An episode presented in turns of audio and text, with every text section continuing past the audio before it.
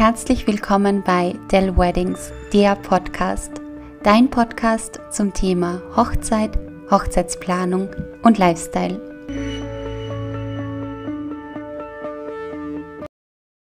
Sabrina? Ja, Daniela? Du, du bist mein aller, allererster Gast, weißt du das? Wirklich, Ma, das freut mich gleich nur viel mehr. Vielen lieben Dank. Ja, sehr, sehr gerne. Also somit herzlich willkommen zu einer neuen Folge von der Weddings, der Podcast. Mein heutiger Gast ist die liebe Sabrina und die Sabrina ist freie Traurednerin. Ich glaube, Sabrina, dein Beruf, äh, der braucht noch ein bisschen Aufklärung. Magst du uns einfach mal erzählen, was eine freie Traurednerin ist? Sehr gern. Und zwar, da sprichst du echt gleich wirklich ganz was Wichtiges an.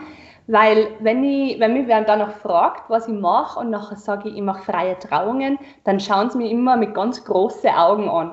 Ein paar wissen schon Bescheid ähm, und ein paar einfach gar nicht. Und dann erkläre ich das natürlich voll gern. Und im Prinzip eine freie Traurednerin ähm, darf ähm, freie Trauungen gestalten. Und eine freie Trauung ist eine Alternative zur kirchlichen Trauung. Ähm, ganz wichtig ist dabei zu sagen bzw. zu erwähnen, ähm, es ist rechtlich nicht gültig. Genauso wenig wie eine kirchliche Trauung.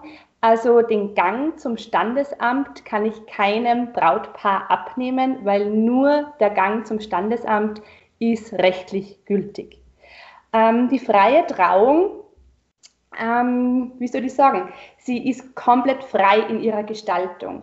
Also es ist egal, wann das Brautpaar heiraten möchte, es ist egal, wo das Brautpaar heiraten möchte.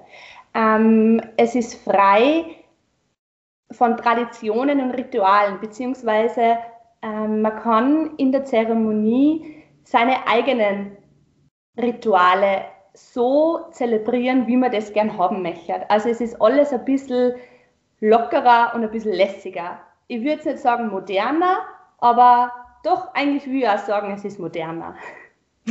Sehr und cool. in der freien Trauung geht es wirklich um das Brautpaar selbst. Also um die persönliche Geschichte vom Brautpaar, ums Kennenlernen, um, um den Heiratsantrag, wenn es einen gegeben hat. Also es steht einfach das Brautpaar im Mittelpunkt. Sabrina, ich glaube, es ist wichtig, dass du uns ein bisschen was von deiner Person erzählst und vor allem auch, wie du drauf gekommen bist, den Beruf auszuüben. Sehr gern. Also, wie soll ich da jetzt am besten anfangen? also, ich mache jetzt da kein Geheimnis um mein Alter. Also, ich bin 28 Jahre alt und ich habe relativ, oder beziehungsweise wir haben relativ jung geheiratet. Wir waren 24 und das ist eigentlich schon der Einstieg, wie ich zu dem Ganzen gekommen bin. Und zwar, wir haben halt einfach geglaubt, zum Heiraten geht man in die Kirche und so heiratet man. Also Standesamt und Kirche. Und irgendwie hat sich das dann doch als schwieriger als gedacht herausgestellt. Und ich war einfach nicht mehr happy, so wie das zustande kommen wäre. Und ich habe dann echt, ich habe keinen Plan B gehabt, ich habe nur gewusst, okay, so nicht. Und ich finde, das ist auch immer schon mal gut, wenn man weiß, wie man es nicht haben will. Und so war das dann tatsächlich bei uns und ich habe das dann alles abblasen. Also ich habe der Kirche, also dem Pfarrer abgesagt, die Kirche, die wir uns ausgesucht hätten, habe ich den Pfarrer kontaktiert, habe gesagt, na okay, passt, so nicht. Und dann habe ich mir erst einmal einen Plan B überlegen müssen. Und durch Zufall ähm, habe ich dann auf Servus TV eine Reportage über freie Hochzeitsredner gesehen und habe mir das dann mit meinem Mann zusammen angeschaut und wir haben gesagt, hey, cool, das machen wir. Und wir haben dann voll die liebe Tirolerin gefunden, die unseren Tag für uns zum perfekten Tag gemacht hat. Und das war eigentlich so der Startschuss, weil ich mir gedacht habe, hey, wie lässig ist bitte der ihr Job? Und dann hätten wir es voll gern für die freie Taufe von unserem Sohn gebucht. Da war sie leider verhindert. Und so, dann habe ich mir wieder was überlegen müssen. Und dann sind wir auf die Idee gekommen, hey komm, das machen wir selber. Und das haben wir dann wirklich gemacht. Also mein Bruder, das ist der Pate, der hat sich da richtig eingehängt. Und ich habe mehr oder weniger die Texte mir ausgesucht und mein Bruder hat aber auch persönliche Worte gesagt und das war so eine runde Geschichte. Ähm, es war einfach wunderschön. Und genau solche Momente, so wie es wir einfach erleben haben dürfen, möchte ich einfach weitergeben. Ich möchte einfach andere Brautpaare oder Eltern oder Familien einfach schöne Momente bescheren, die sie in bester Erinnerung behalten. Ich glaube, das ist jetzt auch noch wichtig zu sagen, ähm, dass du nicht nur Hochzeiten machst, sondern auch Taufen, wie du schon kurz erwähnt hast, und im Trauerfeiern. Genau. Ähm, zur Verabschiedung bzw. Trauerfeier bin ich letztes Jahr im Oktober gestoßen, weil da haben wir uns von meinem Opa verabschieden müssen. Und so hart wie die Zeit auch war, aber für mich war von Anfang an klar, ich mache das. Und also ich gestalte das und ich rede das. Und das ist die Art und Weise, wie ich ein letztes Mal Vierte zu meinem Opa sage. Und es war voll der traurige Anlass, aber es war wunderschön. Und wir haben alles so gut abschließen können. Und das war eben der Startschuss, dass ich auch die Trauerfeiern mit anbiete. Mhm.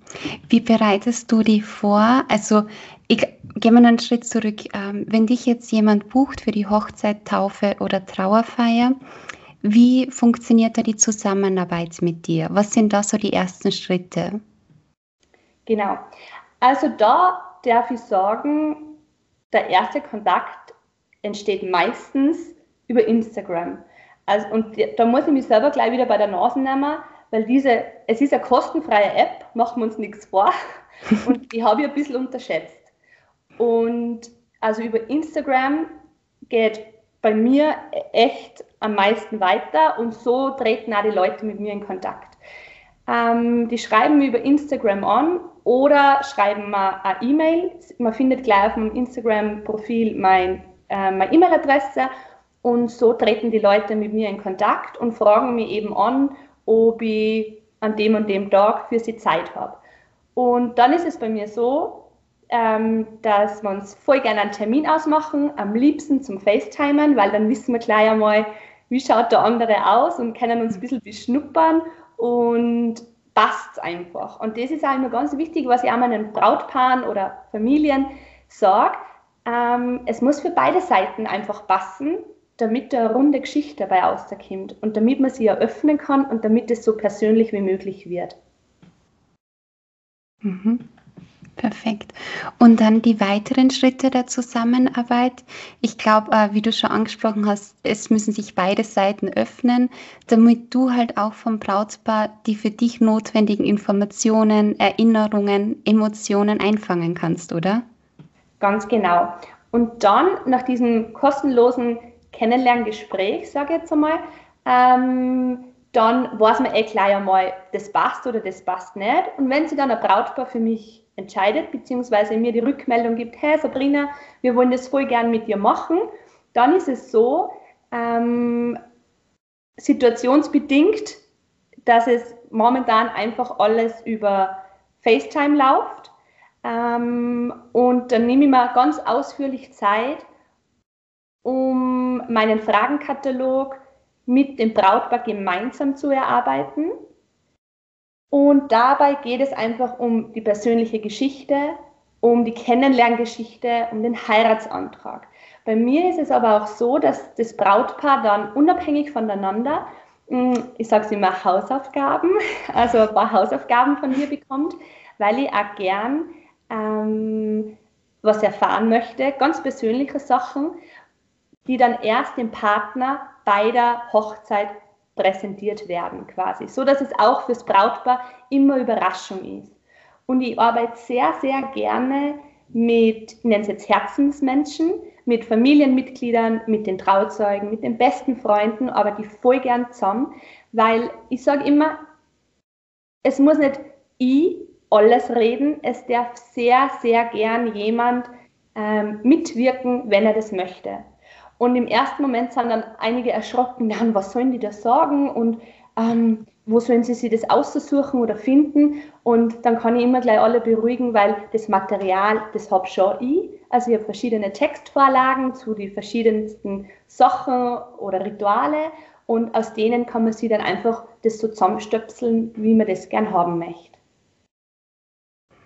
Und wie schreibst du selber die Texte? Was inspiriert dich da? Brauchst du da einfach für dich einen ruhigen Moment, wo du sagst, du gehst spazieren und schaust mal, was du da reinkriegst oder setzt dich gleich einmal mit Stift und Block hin und fangst zum Schreiben an? Wie läuft das bei dir ab? Mhm. Also das, was du gerade gesagt hast, dass ich mich gleich hinsetze mit Stift und Zettel, das mache ich nicht. Bewusst nicht, weil ich würde es zuerst alles mal auf mich wirken lassen. Und ähm, ich, ich brauche definitiv eine ruhige Minute, Stunde, ein paar ruhige Stunden für das Ganze.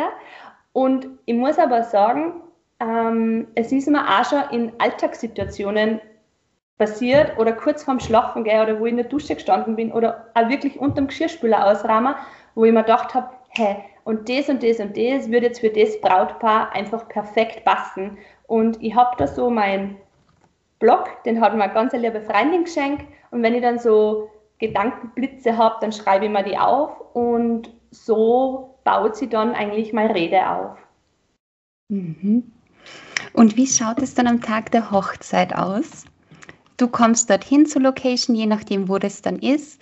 Brauchst du irgendein Zubehör? Nimmst du da alles selber mit? Und wie läuft dann der Tag der Hochzeit für dich ab? Also, ich bin meistens die Erste, die vor Ort ist. Also ich schaue wirklich so, dass ich ähm, eineinhalb Stunden vorher dort bin, auch damit es für mich entspannt abläuft.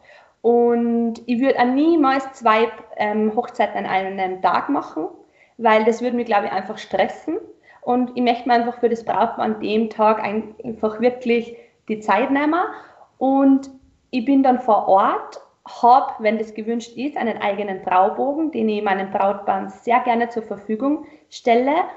Und das Einzige, was ich brauche, ist ein Tisch bzw. ein Tischschall, ähm, wo ich meine Sachen ablegen kann, wo ich, einmal, wo ich mir auch ein Glas Wasser hinstellen kann.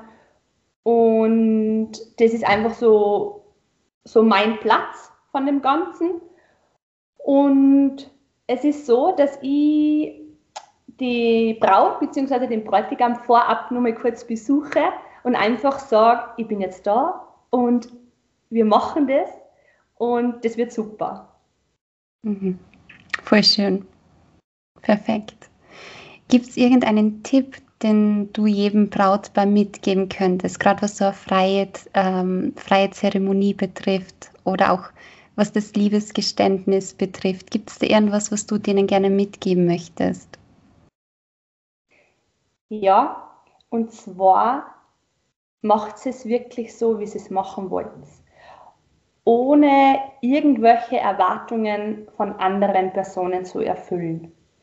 Und ich glaube, wenn man es wirklich so gestaltet und so plant, wie man es auch wirklich haben will, nur dann kann es fürs Brautpaar der perfekte Tag werden.